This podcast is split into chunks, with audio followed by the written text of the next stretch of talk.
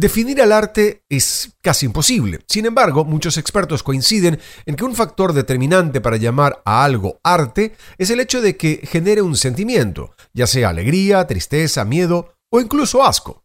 Ante esto llega el Triángulo de la Tristeza. Sí, señor, el nuevo film de humor negro que asegura te hará sentir náusea. Emilio Gómez nos cuenta más de esta provocadora producción.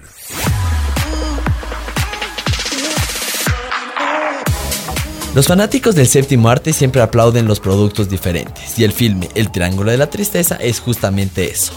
Las personas que ya vieron el largometraje han tenido opiniones muy opuestas. Hay quienes la aman y aseguran que competirá por llevarse la estotilla de los Oscars, y quienes la detestan y la tachan de ser un producto vomitivo por sus fuertes escenas.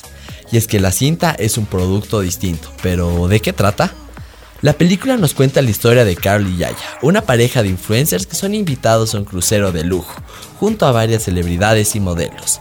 Aquí empieza la sátira. Mediante el humor negro, la cinta refleja la interacción entre las personas ricas con las menos favorecidas siendo reflejadas por los trabajadores de la embarcación. Allí, la tripulación cumple con todos los deseos de los ricos y famosos, hasta que una tormenta golpea la embarcación y todos los eventos toman un giro inesperado. Lo curioso de este largometraje es que la trama apenas empieza llegando a los tres cuartos de la historia, pero esto no hace a la cinta algo lenta, sino todo lo contrario hace que conozcamos a los personajes a la perfección y en el momento en que la historia cambia vemos cómo los protagonistas que creíamos conocer cambian por completo. De esta manera se realiza una sátira que refleja la insostenibilidad del sistema del mundo actual.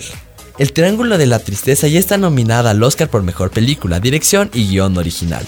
Además ganó el Satellite Award a Mejor Película de Comedia y Mejor Actriz. La cinta está protagonizada por Charlie Dean y Harris Dixon y definitivamente no te la puedes perder. Emilio López, El Mundo en 7 días.